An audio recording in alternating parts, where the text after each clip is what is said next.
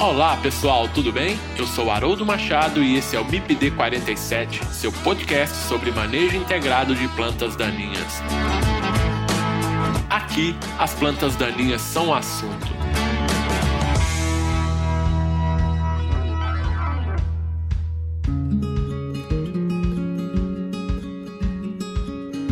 Pessoal, quem quiser interagir com o MIPD 47 pode fazer isso através do Instagram MIPD47, nos mandando directs. Vocês podem mandar e-mail para o mipd47podcast@gmail.com.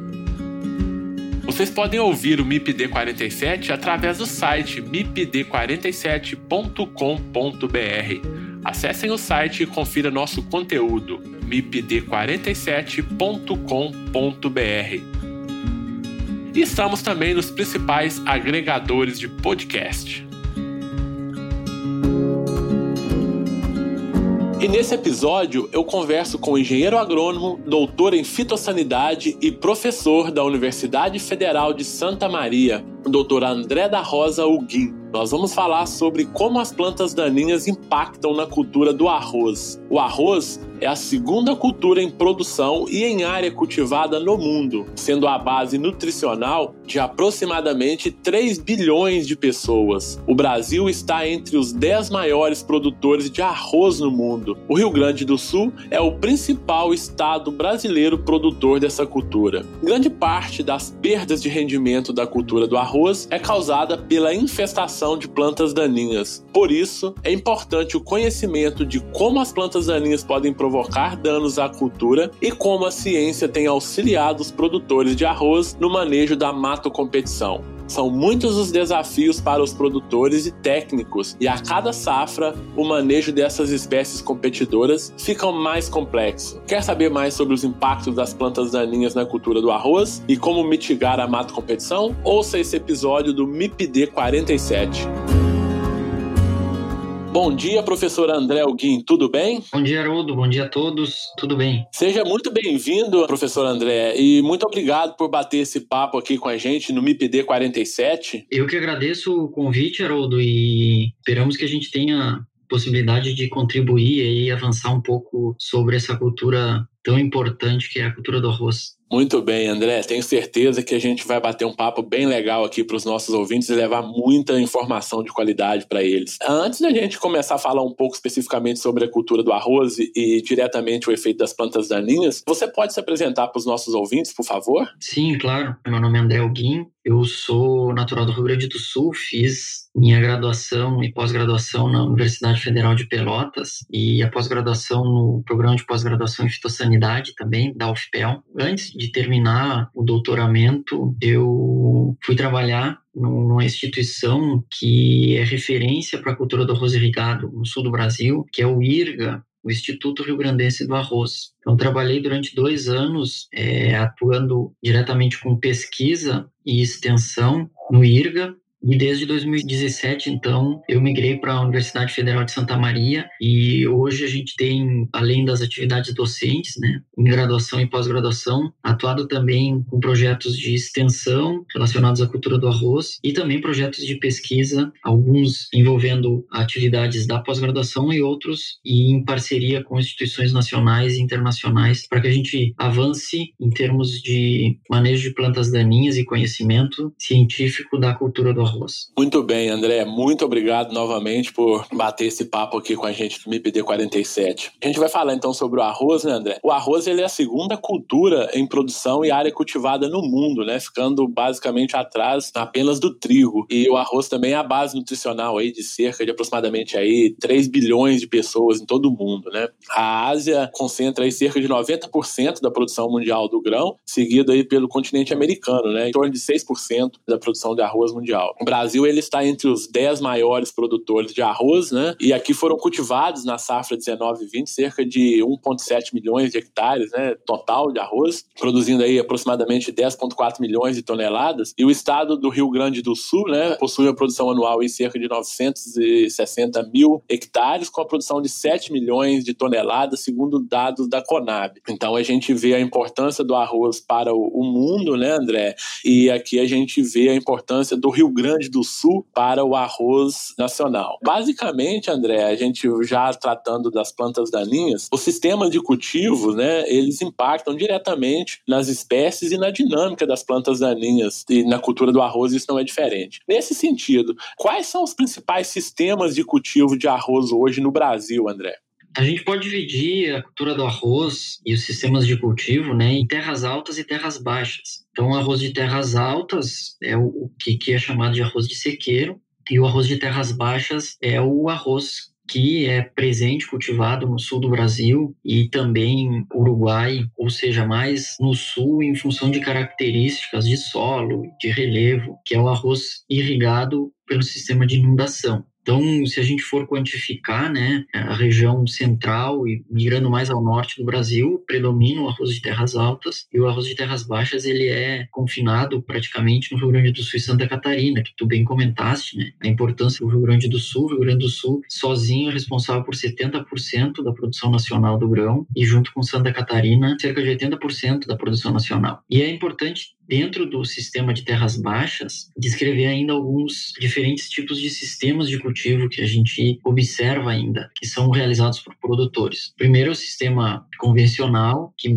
basicamente demanda de preparo do solo, com arações e gradagens próximas ao cultivo, à época de cultivo. O arroz ele é semeado, via de regra, a partir de setembro até dezembro, embora essa época de semeadura de dezembro não é recomendada. E existe também o que a gente chama de cultivo mínimo, que a gente pode dividir ele ainda em dois, que é o cultivo mínimo de outono, quando o preparo do solo ele é realizado após a colheita do grão, já durante o outono, ou então o cultivo mínimo de verão, que é utilizado basicamente naquelas áreas onde não há o cultivo do arroz naquela safra e se faz o preparo para a semeadura em uma nova safra. E ainda existe um outro sistema de cultivo que é bastante importante, que ocupa cerca de 10% da área do Rio Grande do Sul e predomina no estado de Santa Catarina, que é plantio de sementes pré-germinadas. Então, nesse sistema, diferentemente dos anteriores, em que a inundação estabelecida após a semeadura, emergência um desenvolvimento inicial da cultura até cerca de três folhas, e a partir daí se inicia a irrigação por inundação, no sistema pré-germinado, a inundação ela é estabelecida antes do plantio, e é feito o plantio com sementes pré-germinadas. Então, sementes após o processo de germinação é feito o plantio. Então, esses basicamente são os sistemas aí que a gente tem e como predominam os sistemas de terras baixas, existem esses três ou quatro sistemas de cultivo predominantes.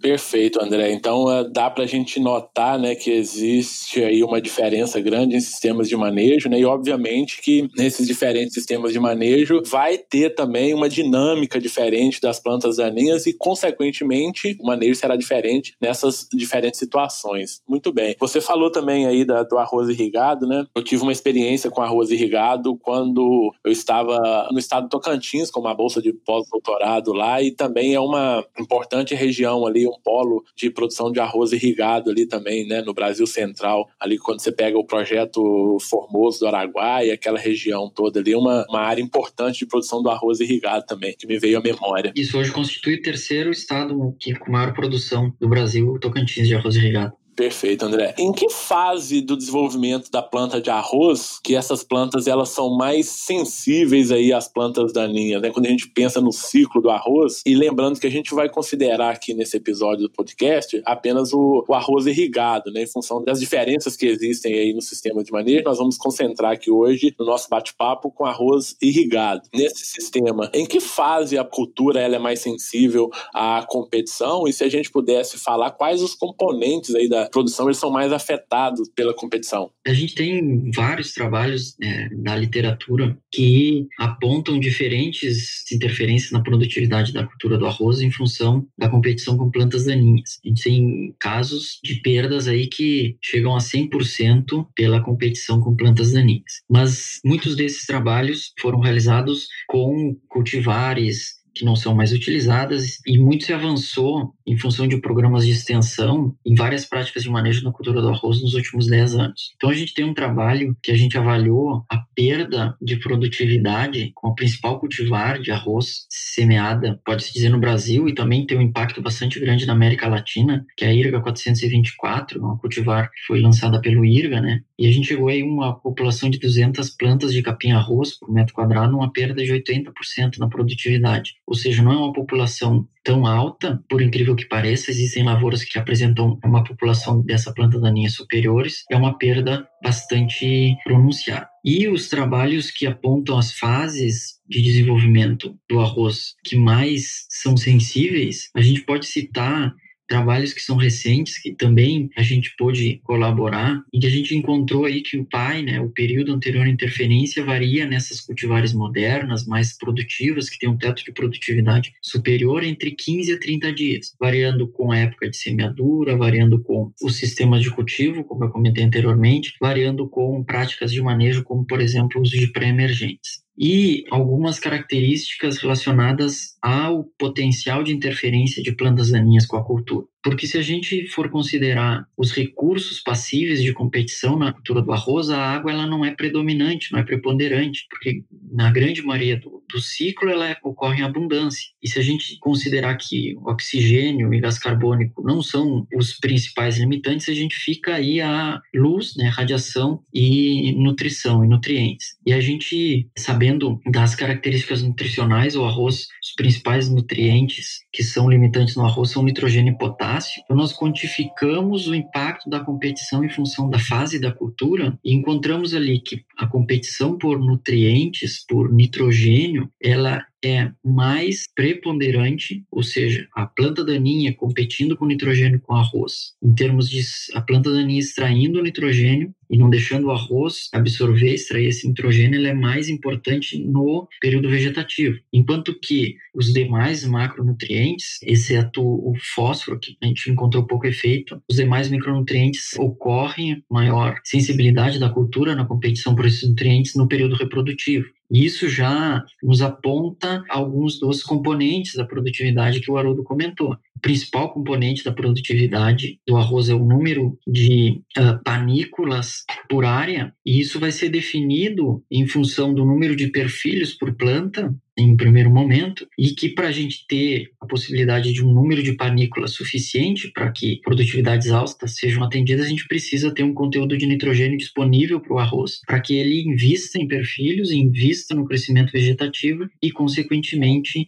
invista também no período reprodutivo e aí, no caso, o fósforo, o cálcio e o magnésio vão ser importantes para o enchimento de grãos. Então, se puder definir como principal componente da produtividade, é o número de panículas por área. Ô André, e quando a gente pega, na verdade, a produção e a produtividade do arroz no Rio Grande do Sul, a gente vê que do final da década de 80, início da década de 90, né, tinha umas produtividades médias aí em torno de 3 a 4 mil quilos por hectare. E hoje a gente vê aí a produtividade média do Rio Grande do Sul em torno de 7 mil quilos por hectare, mais ou menos. Algumas fazendas chegando aí a mais de 12 mil quilos por hectare. O que, que você pode atribuir a esse incremento na produtividade do arroz aí? Existe alguma relação? Obviamente que tem a questão da variedade, né, dos materiais genéticos disponíveis, mas uh, do ponto de vista do manejo de plantas daninhas, esse manejo ele tem contribuído também para esse aumento da produtividade média? Sim, embora a gente tenha essa produtividade, esse ano, essa última safra foi produtividade recorde do grão no Rio Grande do Sul, muito em função das características climáticas, né, que a gente teve nesse ano. E embora a seca ela seja prejudicial para a maioria das culturas. No caso do arroz, a falta de chuva não tem um impacto, do arroz irrigado não tem um impacto direto, desde que haja abundância de água para o estabelecimento da inundação. E aí, nesse caso, a radiação que a gente teve nessa safra permitiu altas produtividades. Mas ainda a gente está aquém do potencial produtivo da cultura. A gente participa colaborando num projeto global em que a UFSM ela é representante da definição das lacunas de produtividade de arroz no Brasil. E a gente estima que a lacuna de produtividade do arroz, ou seja, o quanto que a gente está produzindo abaixo do potencial produtivo é de cerca de 50%, ou seja, na média a gente produz metade do que a gente poderia produzir. E o manejo de plantas daninhas é um dos principais fatores que implicam nesse gap, né, nessa lacuna de produtividade, muito em função dos problemas de resistência. A gente fez um levantamento, um trabalho que foi publicado nesse último número da We Technology, e a gente fez um, uma estimativa com extensionistas da iniciativa privada e iniciativa pública no Rio Grande do Sul, e a nossa estimativa é que cerca de 60% da área tem um controle de plantas daninhas inferior a 80%. Se a gente considerar o nível de eficiência, ele é baixo. Então, consequentemente, a competição com as plantas daninhas no arroz, ela implica em aumento do gap, da lacuna e, consequentemente, na produtividade que a gente atinge. E a gente pode falar, então, pelo, por isso, André, que de modo geral essas plantas de arroz elas são pouco competitivas, então, com essas principais plantas daninhas? Se a gente considerar a habilidade competitiva individual, a cultura do arroz, a gente pode dizer que ela é bastante competitiva. Entretanto, pelo histórico, o arroz é cultivado nessas áreas há mais de 100 anos, pelo histórico de manejo e de todos os problemas que envolvem, principalmente resistência, a gente encontra altas infestações nessas áreas e, consequentemente, altas infestações que implicam perdas da produtividade. Então, a gente pode considerar que a planta daninha tem ganhado aí é no número, basicamente, e não na habilidade competitiva individual. Essa é informação muito importante, né, André? Saber disso é, é fundamental aí no, no, programa de manejo. André, mas você falou da questão da habilidade competitiva, da competição das plantas daninhas. E quais seriam aí as principais plantas daninhas encontradas então na cultura do arroz é, irrigado? É, a gente pode citar duas como sendo as principais. Capim-arroz, né, então é um complexo de, de espécies do gênero Echinocloa, e a principal, que é o arroz daninho, né? Ou arroz vermelho, ou arroz preto. Hoje o nome considerado é arroz daninho, porque abriga todos os biótipos e ecótipos que podem ocorrer dessa planta daninha. E é importante a gente destacar, né? Nesse levantamento que a gente fez, esse trabalho publicado recentemente, a gente quantificou isso também. Quais as principais plantas daninhas que vinham ocorrendo. E disparado, capim arroz e arroz vermelho foram as, as principais aí que a gente encontrou como sendo as em ocorrência. Mas nos chamou a atenção que quando a gente perguntou para os extensionistas quais as espécies que apresentavam escape de controle, ou seja, que eram aquelas que efetivamente iriam competir com a cultura do arroz, a gente teve além de o arroz vermelho, o arroz daninho e, os, e o complexo de Equinoplo, a gente teve um alto índice de citações de plantas do gênero Esquinomene, que a gente popularmente chama de angiquinho aqui, e um alto índice de ciperáceas, que a gente tem problemas sérios e, e tem crescido de ciperáceas resistentes a herbicidas e que hoje tem se constituído um problema sério. Então, a gente tem visto aumentar aí problemas de outras espécies de plantas daninhas muito em função dos casos dos problemas de resistência.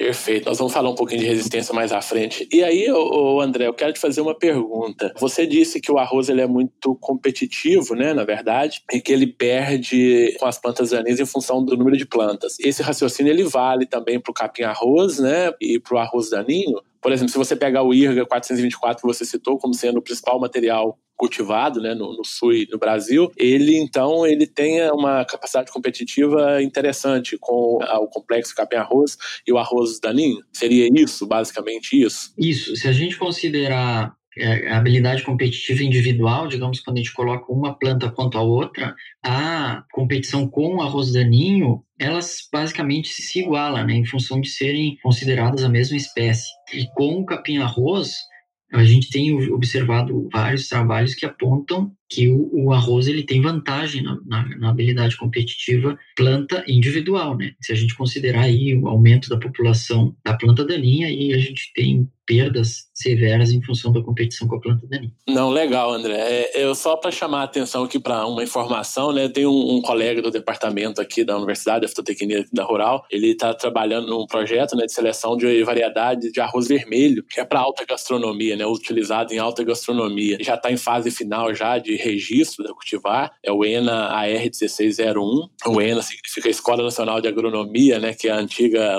a nomenclatura que tinha a Universidade Federal Rural do Rio de Janeiro aqui. E a gente testou esse material é, em relação à competição também, habilidade competitiva com uma variedade de arroz branco, né, com as mesmas características do arroz vermelho e tal. E foi o BRS Esmeralda lá que foi utilizado na avaliação de habilidade competitiva. E a gente observou que esse arroz vermelho, ele se destacou em todos os parâmetros avaliados, né? Ou seja, ele teve uma habilidade competitiva muito maior do que esse arroz branco, né? O, BRS Esmeralda. Só para chamar atenção, então esse arroz vermelho está sendo lançado exatamente para preencher uma lacuna de mercado da alta gastronomia do Rio e para cultivo também sistemas orgânicos de produção, que é um apelo muito forte aqui no estado do Rio de Janeiro. Só para chamar essa atenção aqui.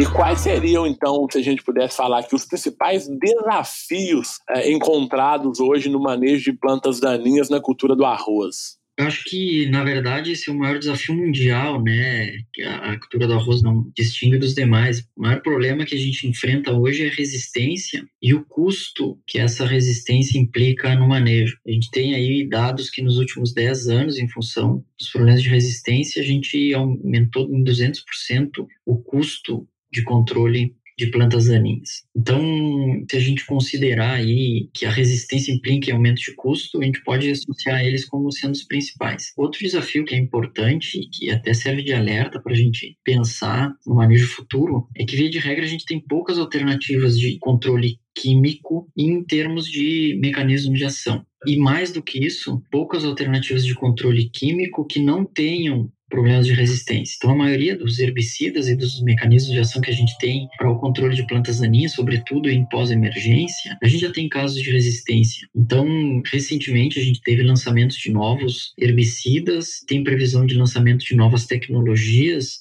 então, tudo isso provavelmente venha para facilitar, né, para que a gente tenha melhoria no manejo das plantas daninhas. E, mas a gente precisa seguir as práticas preconizadas de manejo para que a gente não incorra nos mesmos problemas que a gente tem atualmente. Perfeito, André. Com relação à resistência, a gente vai falar dela um pouquinho mais à frente, né, mais aprofundado. Então, na verdade, André, o manejo ele se faz necessário, né, na cultura do arroz, obviamente, que senão a gente vai ter redução de produtividade. E aí, quando a gente preconiza manejo de plantas daninhas, a gente sempre ensina para os nossos alunos, né, o manejo que é um dos principais métodos de manejo ali de controle é o cultural, devido às características. Dentro da cultura do arroz, qual que é a importância desse método de controle? Quando a gente pensa em estratégias de manejo? É, a gente pode dizer que muitas áreas de produção de arroz só permanecem com esse fim em função de um estabelecimento de rotação de culturas. Então, se a gente considerar aí o manejo de plantas um pulmão que a gente tem atualmente é a possibilidade de rotação, principalmente com a cultura da soja mas existe uma série de dificuldades, uma, uma série de limitações, várias regiões que a gente não tem possibilidade de estabelecimento dessa cultura em função das características de solo, hidromorfismos, áreas marginais a rios que, que implicam em excesso hídrico que não permitem o cultivo da soja. Então a gente tem aí uma área estimada de 30% de rotação de culturas com a soja e isso basicamente permite um manejo das plantas daninhas, a condição de um controle de arroz daninho e de capim-arroz com problemas de resistência, principalmente, e, consequentemente, essa possibilidade de rotação de culturas tem sido constituída como um método de manejo importante, embora a gente tenha uma limitação enquanto possibilidade de estabelecimento em algumas áreas. Ô André, uma dúvida: pastagem é utilizada também em rotação no sul, ao arroz? Sim, existe na região próxima, que faz divisa com a Argentina, que a gente classifica como a fronteira oeste do Rio Grande do Sul. Ela é uma área que há o cultivo de arroz, mas é uma área que é distinta um pouco das demais regiões por ser uma área um pouco mais ondulada, com um relevo não plano todo plano. E nessas áreas existe uma limitação de água disponível para o estabelecimento de inundação. Nessas áreas, os produtores chegam a rotacionar aí as áreas em quatro safras, ou seja, eles demoram quatro safras ou cinco para voltar na mesma área. E nesse intervalo, a pecuária e o estabelecimento, em algumas situações de pastagens né, de plantas forrageiras é utilizado. Mas nessas condições, o problema de excesso hídrico ele é minimizado. A gente tem maiores problemas no sul do estado, na região leste e no centro, em que nesses casos a pecuária ela é utilizada basicamente durante o período da entre safra, ou seja, no inverno. Perfeito, André. Nós falamos do controle cultural, né? E tem um outro método importante aí quando se trata de arroz irrigado, que é o físico, né? Com relação ao uso da água, né? Como uma ferramenta no manejo de plantas daninhas. Como que o manejo da água ele vai influenciar, então, nesse controle das plantas daninhas, André? É, excelente. É, eu costumo dizer aqui nas aulas para os alunos, né, que o melhor herbicida do arroz é a água. Essa água da irrigação da inundação. E a gente percebe que, em determinados casos, os produtores não dão devido valor. Os dados da literatura apontam que a cada dia de atraso no estabelecimento da inundação, ou seja, na entrada d'água, que ela é recomendada a se iniciar quando o arroz está em estágio V3, então entre duas a três folhas, a cada dia de atraso há uma perda de um a dois sacos de 50 quilos por dia, ou seja, é uma perda bastante alta, bastante grande. E qual é é a função da água? Ela é principal é de impedir uma reinfestação, pois a água cria aquele ambiente de hipóxia, né, que impede a germinação e emergência da grande maioria das plantas daninhas. E além disso, ela auxilia na maior eficiência dos outros métodos, principalmente o método químico. Então existe uma relação bastante íntima entre a eficiência dos herbicidas em pós-emergência, quando mais cedo após a aplicação desses herbicidas, se procede ao início da irrigação. Então, a, a água tem esse efeito físico, né, de, de impedir a emergência de, de, grande parte das plantas daninhas, mas também é, auxilia e potencializa os métodos de controle químico, principalmente em pós-emergência. Na verdade, a gente sabe também que essas plantas daninhas elas se adaptam muito bem a, ao ambiente, né? Ou seja, na verdade, o ambiente seleciona as plantas daninhas mais adaptadas a ele, né? Então isso é normal e é comum. No caso da água, é, quais são as plantas daninhas que se adaptam mais a esse ambiente e elas ainda continuam sendo problemas? A gente tem em algumas situações e principalmente relacionadas ao cultivo pré-germinado a ocorrência de plantas aquáticas, como Sagitário montevidensis, que é um problema em áreas de produção de pré-germinado. Essa espécie ela tem capacidade de germinar com 20 centímetros de lâmina d'água em cima da semente. Então, uma lâmina de 20 centímetros de água sobre a semente, a planta ela, ela germina. E situações de, de solo não saturado, existe uma inibição da germinação. Então, tem várias espécies que são consideradas aquáticas, do gênero Heterantera, do gênero Eichhornia, e outras, como Alternantera, que são aquáticas e que se estabelecem nesse sistema de inundação. Pras, que a gente vinha comentando, ciperáceas, em sua grande maioria, capim-arroz e arroz daninho, a gente tem um efeito supressivo de emergência bastante pronunciado em função do estabelecimento da lâmina d'água. Existem trabalhos que já quantificaram e identificaram biótipos de arroz daninho, principalmente, com habilidade de emergir sob lâmina d'água. Mas esses biótipos, por hora, encontram-se em frequência bastante baixa. Isso nos dá uma vantagem de alguns anos para utilizar esse sistema, esse manejo de forma é, adequada. Perfeito. Então, realmente, como você bem disse, né, André, o manejo da água, então, é fundamental, né, dentro do manejo aí das plantas daninhas, né? Então, bem legal.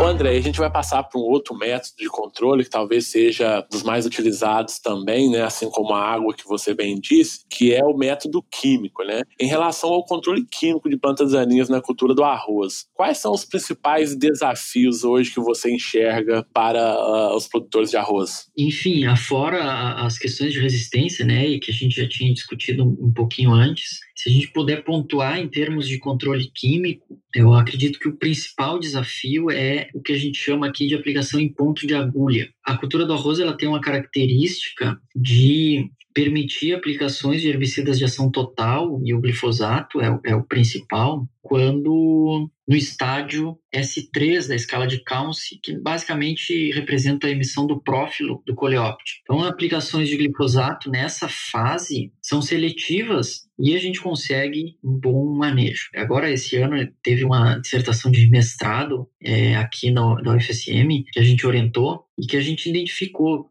as práticas de manejo de plantas daninhas, a aplicação do ponto de agulha, ela foi a principal prática relacionada a altas produtividades de grãos. A gente avaliou em mais de 320 lavouras no estado do Rio Grande do Sul nas últimas três safras e essa aplicação foi a que mais interferiu na obtenção de altas ou de baixas produtividades. Então, eu acho que esse é o principal desafio, porque vai distinguir a possibilidade de obtenção de uma alta ou uma baixa produtividade? E, mais do que isso, ela é muito difícil de ser realizada. Se eu perder esse estágio, que por vezes time, é, perder o time, essa seria a minha pergunta para você, André. Essa dificuldade do ponto de vista operacional do produtor fazer essa aplicação, ou seja, o time correto ali da aplicação. Isso pode ser um empecilho? Esse é o principal. Mas a gente sempre, quando tem oportunidade, né, e durante a nossa atividade de extensão enquanto IRGA, é, a gente viu vários cases de sucesso e de insucesso em relação ao ponto de agulha. Então, a palavra-chave, se a gente puder considerar é planejamento. Então, aqueles produtores que se organizam e que têm um planejamento, eles conseguem realizar a aplicação do ponto de agulha no momento adequado. Por quê? Porque talvez, em alguns casos, varia em função da época de semeadura, das condições de temperatura de solo, enfim, mas na maioria dos casos, aquele produtor que tem um bom planejamento e que está organizado para essa aplicação, ele consegue identificar e imediatamente proceder à aplicação. O time, que separa o momento correto da aplicação é um ou dois dias. Então, se o produtor olhar e acompanhar. É uma linha muito tênue, né, André? Muito, muito tênue. Se o produtor acompanhar, identificar o ponto de agulha e a partir daí se mexer, como a gente diz aqui, para fazer a aplicação, a chance de perder é bastante grande. Aqueles que já têm a cultura, digamos assim, e o planejamento de realizar essa aplicação dificilmente perde porque acompanham. O que eu costumo dizer é que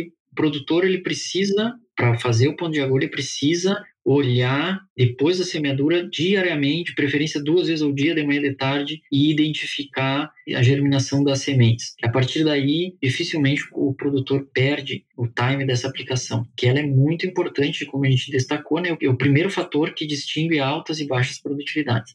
André, vamos falar um pouquinho do arroz daninho, André. Qual o impacto do arroz daninho na produção de arroz aí no Rio Grande do Sul, André? O arroz daninho, ele, a gente pode dizer que ele é a planta daninha que é especialista, digamos assim, em termos de, de arroz. Né? O arroz daninho é problema em qualquer cultivo de arroz em nível mundial.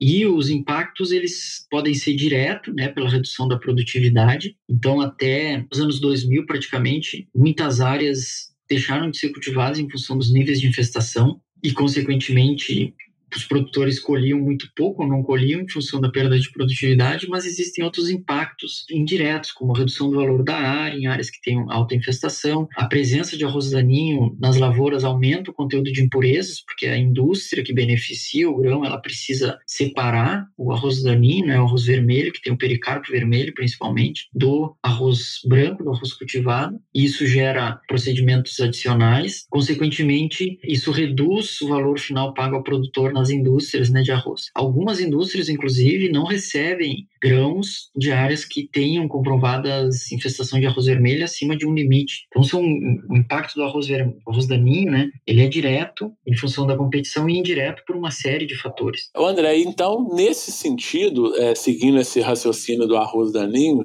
eu já quero fazer uma próxima pergunta a você. De certa forma, esse arroz daninho levou, então, a ciência a produzir tecnologias né, para o manejo. E aí surgiu, então, o que a gente chama aí de, de sistema Clearfield, não é isso? O que, é esse sistema Clearfield de produção? Quanto esse sistema representa aí de área plantada de arroz no Brasil, por exemplo, né? E, e obviamente no, no, Sul? Explica para os nossos ouvintes o que, que, o que, que é esse sistema. É, o sistema Clearfield, ou CL, né? As cultivares que tenham no final o seu nome, a sigla CL, são cultivares que são recomendadas para o sistema de produção Clearfield. E esse sistema ele foi lançado em 2003 e ele basicamente representa a tolerância do arroz cultivado a herbicidas do grupo químico das imidazolinonas. E essa tolerância, como tu bem disseste, né, ele veio, em função de tecnologia, Então, lá na Louisiana, na Universidade da Louisiana, foi induzida uma mutação no genoma do, do, arroz que permitiu a tolerância a esses herbicidas. Esse sistema permitiu controlar de forma seletiva o arroz daninho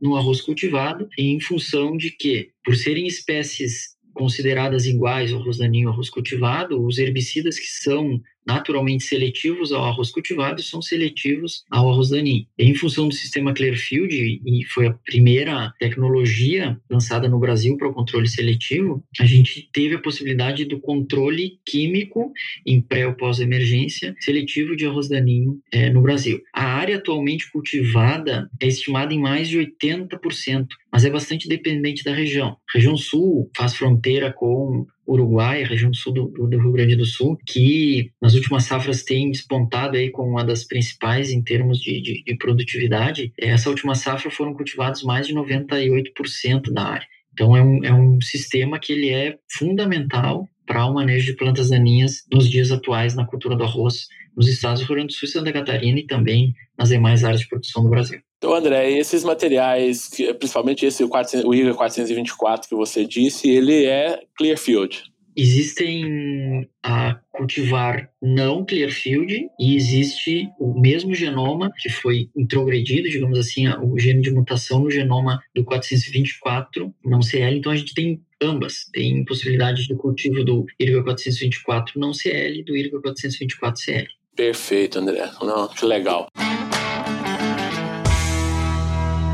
Ô André, agora a gente muda um pouquinho de assunto, né? De certa forma, você já citou esse, esse assunto um pouco atrás, que é o caso da resistência, né? De plantas daninhas a herbicidas. Se a gente pensar no mundo aí, são mais de 164 relatos, né? De biótipos resistentes a herbicidas na cultura do arroz. E se a gente pegar dentro dos herbicidas, né? Basicamente, 101 relatos estão relacionados aí a herbicidas inibidores da ALS, né? Que, como você também já disse, são os mais mais utilizados na cultura do arroz. Se a gente pegar em termos de Brasil, são 10 relatos aí, sendo alguns relatos de resistência simples, outros de resistência cruzada, outros relatos de resistência múltipla. Ah, na verdade, eu queria que você fizesse um panorama aí do problema da resistência de plantas daninhas a herbicidas na cultura do arroz, André. Que você discutisse um pouco mais aprofundado esses números aí. Perfeito. Nós hoje temos reconhecidos sete, sete espécies com registros de resistência, né? Então, duas espécies de capim-arroz, uh, Ciperusiria, Ciperus difformis, Fimbristis miliaceae e Sagittaria montevidensis, todas elas com problemas de resistência inibidores de ALS e alguns casos de resistência múltipla, como no caso de capim-arroz com resistência múltipla a inibidores de ALS e ao quinclorac, que ele é considerado um inibidor da síntese de celulose para gramíneas e como um mimetizador de auxina para eudicotiledôneas. E também a gente tem um caso de resistência múltipla a três mecanismos de ação de capim-arroz, inibidores de ALS, quinclorac e inibidores de CCase. E esses biótipos eles têm crescido e também a gente tem problemas de resistência múltipla de Sagitária montevidensis, que é um chapéu de couro, ou aguapé, aquela espécie aquática que eu tinha comentado, com resistência múltipla a inibidores de ALS e a inibidores do fotossistema 2, a bentazon. Então a gente tem um problema sério, né, como comentou, de, dos problemas de resistência. É, o que, que, é importante em termos de resistência a três mecanismos de ação que a gente comentou em termos de capim-arroz? É, a gente tem uma limitação bastante grande em termos de opções de controle químico em pós-emergência para esses biótipos. Então, se a gente for bastante crítico, a gente tem um herbicida, basicamente, que controla em pós-emergência, hoje dois, né? O último lançamento no mercado, que controlam em pós-emergência esses biótipos de capim-arroz com resistência múltipla a esses três mecanismos de ação. Isso mais reforça ainda a importância do manejo em pré-emergência em ponto de agulha, com aplicações de glifosato com aplicações de herbicidas com ação residual, de, com mecanismos de ação diferentes para facilitar o manejo dos problemas de resistência. Perfeito, André. Então, assim como na soja, como no milho, no algodão, né, a resistência é, é, é um assunto importante também dentro da cultura do arroz. Ô, André, você comentou um pouco anteriormente sobre tecnologias que estão vindo aí que podem estar disponíveis no futuro próximo na cultura do arroz. Você pode adiantar para os nossos ouvintes quais seriam essas tecnologias? Sim, a gente gente até teve no último evento de abertura oficial da colheita do arroz, que é o maior evento relacionado à cultura da América Latina, que ocorre no Rio Grande do Sul. A gente teve o lançamento de uma dessas tecnologias chamada de Max Ace e também tem uma previsão aí de entrada no mercado no próximo ano de uma tecnologia chamada Provisia. Ambas elas são de tolerância, também por mutação induzida, do arroz a inibidores de ACCase, principalmente do grupo dos FOP. Então, a gente tem uma nova possibilidade de manejo de plantas daninhas, de manejo de arroz daninho, né? Porque também é um problema a questão da resistência aos, às imidazolinonas do sistema Clearfield, com o lançamento dessas tecnologias. Certamente terão uma, uma, aceitação muito grande por parte dos produtores, né? E esses materiais, você já trabalhou com eles, André, em termos de produtividade? Como que, que esses materiais estão entregando aí para o produtor? Ambas as tecnologias elas são de empresas privadas. Uma das tecnologias ela é lançada em híbridos de arroz, então não são cultivares. Então os híbridos por natureza têm um potencial produtivo alto, né? E a outra tecnologia ela é, prevista para o lançamento em uma cultivar de arroz, também vinculada ao Instituto Rio Grandense do Arroz e que, consequentemente, cumpre os padrões de alto potencial produtivo. Perfeito. E às vezes você tem que deixar um pouco a produtividade de lado e pensar no manejo das plantas daninhas que você tem ali problemas, principalmente as resistentes, né? Vamos falar sobre o comportamento de herbicidas no solo, né? A gente está falando aí, basicamente, muitos herbicidas inibidores da ALS que são utilizados, a gente sabe alguns comportamentos desses herbicidas, né? Pensando em ambiente. E, e, quais seriam, então, os principais desafios quanto ao comportamento dessas moléculas aí no ambiente? É, eu falo isso também pensando em rotação, principalmente naquelas áreas que você falou com o cultivo da soja, né?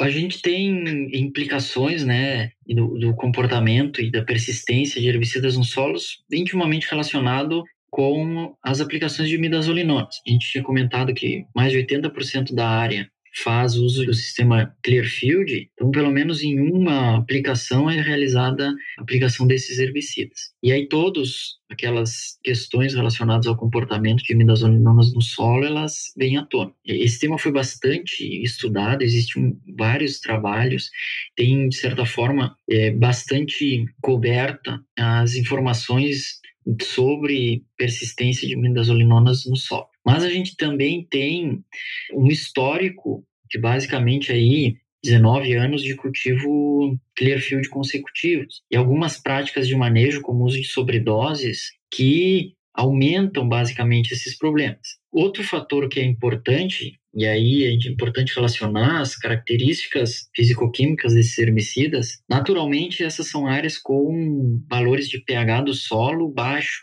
e que em função da calagem, autocalagem, que a inundação realiza, né? Então existe uma, uma neutralização, digamos assim, do pH dessas áreas em função da inundação. É, nunca foi considerada a necessidade de calagem nessas áreas. Isso aumenta ainda os problemas da persistência desses herbicidas no ambiente. E um terceiro fator é a característica natural dessas áreas e os problemas de drenagem. Então, sabemos que são herbicidas que são degradados por micro-organismos e que as, os problemas de drenagem, principalmente no inverno, podem potencializar ainda mais os problemas da persistência nesses, desses organismos. Então, como tu comentaste ali, né, o, a maior dificuldade é que áreas que têm problema de resíduo, de carryover, de midazolinonas no solo, têm restrições do estabelecimento estabelecimento de rotação de culturas com a soja, porque os herbicidas que são utilizados, imazapir e imazapic, em grande concentração, não são seletivos à soja e, consequentemente, isso implica em baixo desenvolvimento e reduções de produtividade aí que chegam a mais de 50% da cultura da soja. O que os produtores e que todos precisam estar atentos é atentar para práticas de manejo adicionais. A drenagem é fundamental para garantir a atividade microbiana na entre safra e reduzir o resíduo desses herbicidas no solo. A correção de pH também ela facilita, é importante, porque disponibiliza esses herbicidas para a solução do solo, onde os micro-organismos poderão atuar. É, existem trabalhos que o cultivo de coberturas no solo durante o período do outono e inverno também melhoram, sejam por fitoestimulação, fitorremediação, e essas são algumas práticas que auxiliam aí a reduzir os impactos negativos do carry-over nessas áreas. Perfeito, André. Ô André, a gente estava falando então dos problemas relacionados à resistência de plantas daninhas, você falou das novas tecnologias que estão vindo, né, de tolerância a herbicidas, ou seja, precisa, né, de mais conhecimento técnico por parte dos produtores e dos técnicos envolvidos na produção de arroz. Aí eu te faço a pergunta, você acha que está ficando mais difícil é, realizar um bom programa de manejo de plantas daninhas na cultura do arroz? Ah, com certeza, com certeza. A gente cada vez mais tem acompanhado a profissionalização né, da atividade agrícola no geral. Então, por mais que o produtor não tenha formação, ele precisa ter conhecimento e é importante destacar o papel que o IRGA e que outras instituições públicas predominantemente têm realizado na extensão, em termos de extensão, é, nessas áreas de arroz irrigado para que o produtor ele tenha também conhecimento e tenha possibilidade de, de, da tomada de decisão. E nos casos, sempre é recomendado né, a, a presença de um técnico com um conhecimento para que auxilie no manejo. Então a gente tem identificado aí que tem várias é, nuances né, relacionadas ao manejo de plantas daninhas que, que implicam em um benefício ou não no manejo implicando em produtividade. Eu comentei lá que a gente realizou agora um trabalho de mestrado, a gente avaliou mais de 320 lavouras nas três safras, né? E a gente fez uma pergunta nesse sentido para os produtores, né? Como que estava ocorrendo e como que ele verificava o manejo de plantas daninhas, se estava melhorando, se estava piorando, se estava igual. E a gente teve um número surpreendente de 47% de produtores que relataram que o manejo de plantas daninhas, historicamente, nas últimas safras, está melhorando. E nós perguntamos, tá, por que que está melhorando? Por que que está piorando? E aqueles que responderam que o manejo está melhorando, mais da metade citou como principal motivo da melhora o uso de outras práticas de manejo adicionais ao controle químico, sendo que aí a rotação de cultura ela é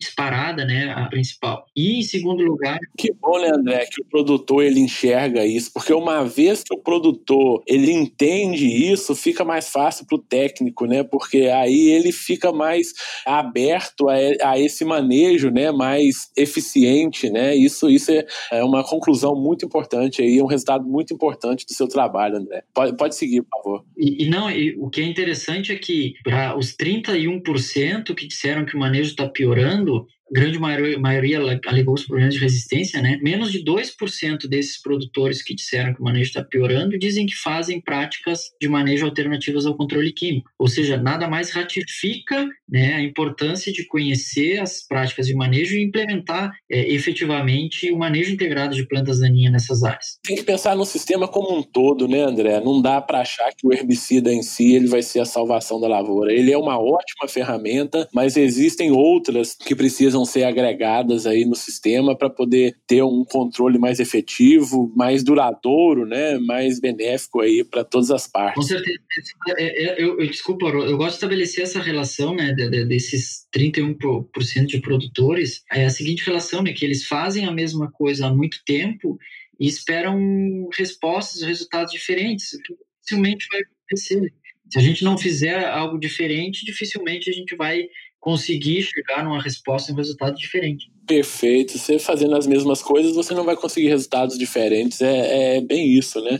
Ô, ô André, e, e, como que você vê as perspectivas para o futuro aí do controle de plantas daninhas na cultura do arroz? De certa forma, você já comentou algumas coisas importantes aí, que é vinda de novas tecnologias, né? Mas como que você enxerga isso aí? A gente teve um salto aí, né, na última década, principalmente no, nesse último ano e com potencial né, de expansão nas próximas safras, de novas possibilidades. Então, a gente teve o lançamento de novas moléculas herbicidas no mercado e o lançamento dessas tecnologias né, de tolerância.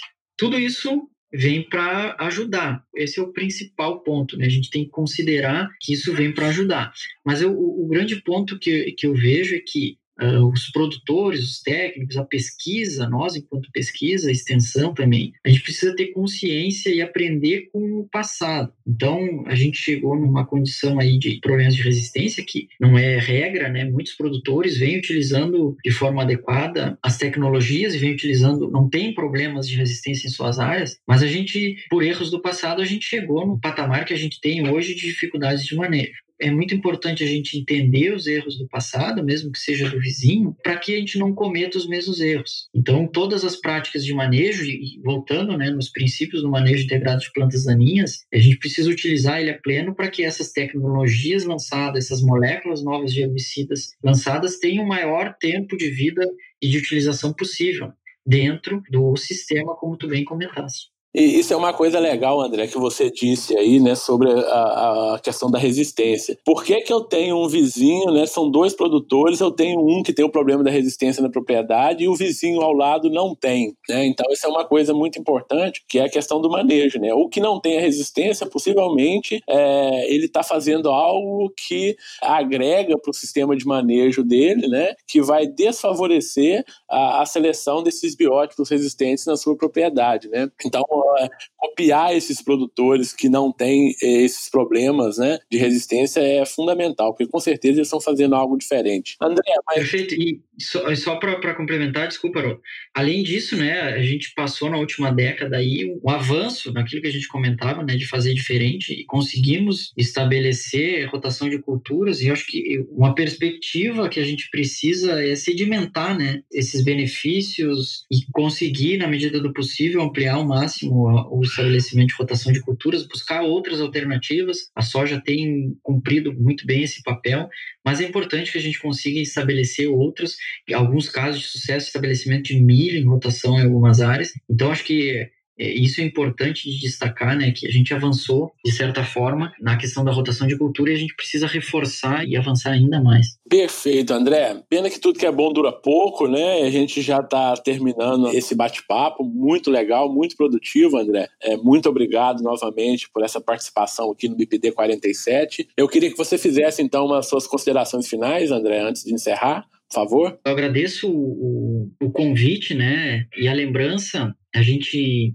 fica bastante lisonjado né, pela lembrança e esperamos que o que a gente discutiu aí sirva de uma semente para aqueles que, que tenham interesse de conhecer a área e também que sirva de um norte aí para aqueles que já vêm manejando e trabalhando com a cultura do arroz e que consequentemente possam implementar alterações em algumas práticas e nas áreas de produção de, de arroz irrigado. Então, mais uma vez, reforço o nosso agradecimento e fico à disposição para quaisquer dúvidas eventuais que possam surgir.